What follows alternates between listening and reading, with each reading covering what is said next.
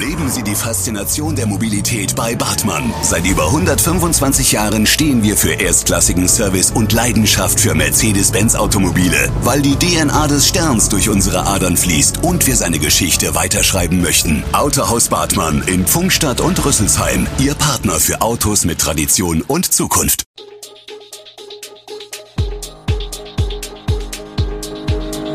Gude, unser morgendliches News Update. Das Wichtigste aus Südhessen für Sie im Überblick. Guten Morgen aus Darmstadt an diesem 30. November. Darmstädter Weihnachtsmarkt schließt abends früher, Abwasser soll teurer werden und Bund und Länder beraten über Corona-Maßnahmen. Das und mehr gibt es heute für Sie im Podcast. Der Weihnachtsmarkt in Darmstadt schließt ab Dienstag unter der Woche schon um 19 Uhr, freitags und samstags um 20 Uhr. Das ist ein Ergebnis der Krisenstabssitzung am Montag. Es ist ein Spagat aus Adventszeiterlebnis und besorgniserregender Pandemieentwicklung, das zu diesem Beschluss geführt hat.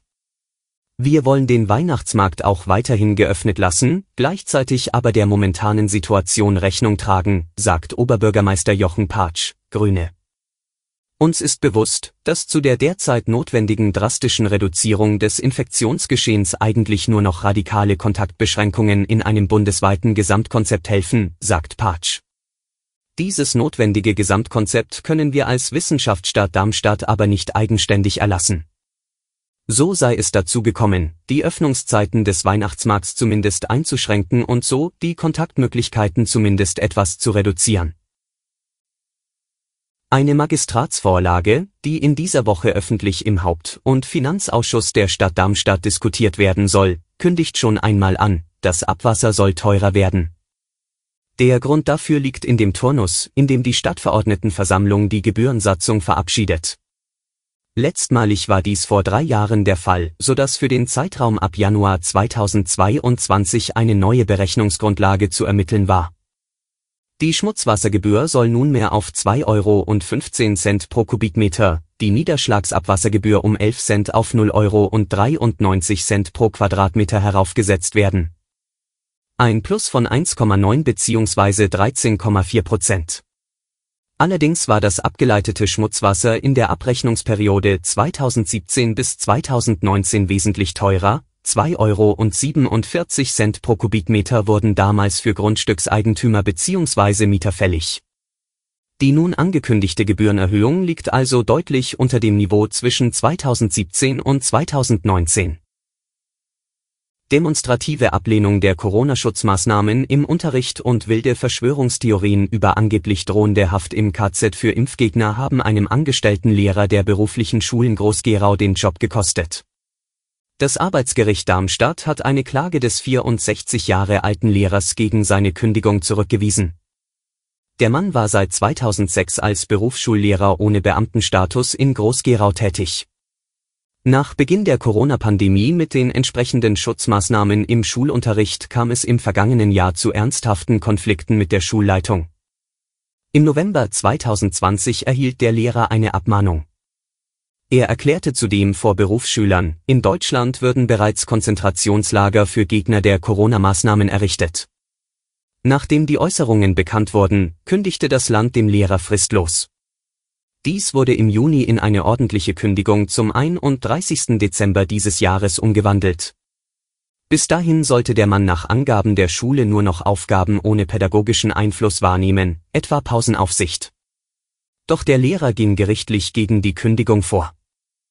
Vor dem Arbeitsgericht Darmstadt erlitt er jedoch eine Niederlage. Die neunte Kammer des Gerichts befand nach Anhörung mehrerer Zeugen, die Kündigung sei gerechtfertigt gewesen. Im Kreis Groß-Gerau gibt es weiterhin kein einziges freies Intensivbett. Laut TV-Intensivregister waren auch am Montag alle 25 aktuell in Rüsselsheim und Groß-Gerau zur Verfügung stehenden Betten belegt. Auf Intensivstationen wurden sechs Patienten mit einer Covid-19-Erkrankung behandelt. Drei von ihnen mussten invasiv beatmet werden. Der Kreis plant den Aufbau stationärer Impfangebote gegen das Coronavirus in mehreren Kommunen. Im Impfzentrum Leit im Groß-Gerauer Helvetia Pass soll ab Mittwoch 1. Dezember täglich geimpft werden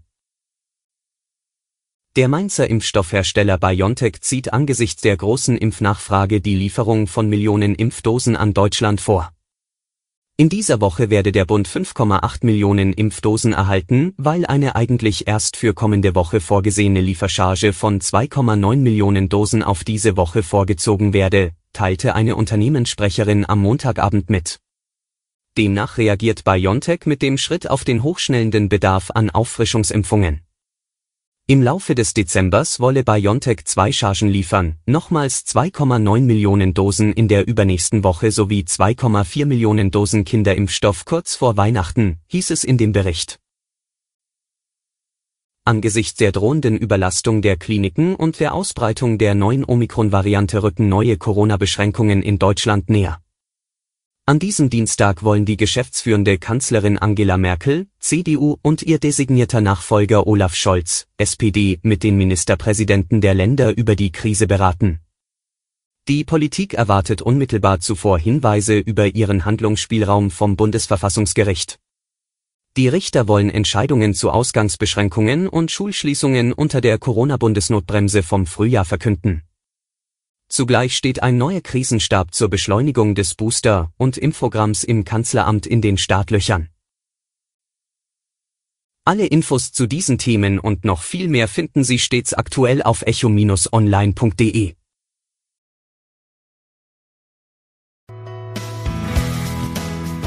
Gute Südhessen ist eine Produktion der VAM von Allgemeiner Zeitung, Wiesbadener Kurier, Echo Online und Mittelhessen.de. Redaktion und Produktion die NewsmanagerInnen der VAM. Ihr erreicht uns per Mail an audio.vam.de.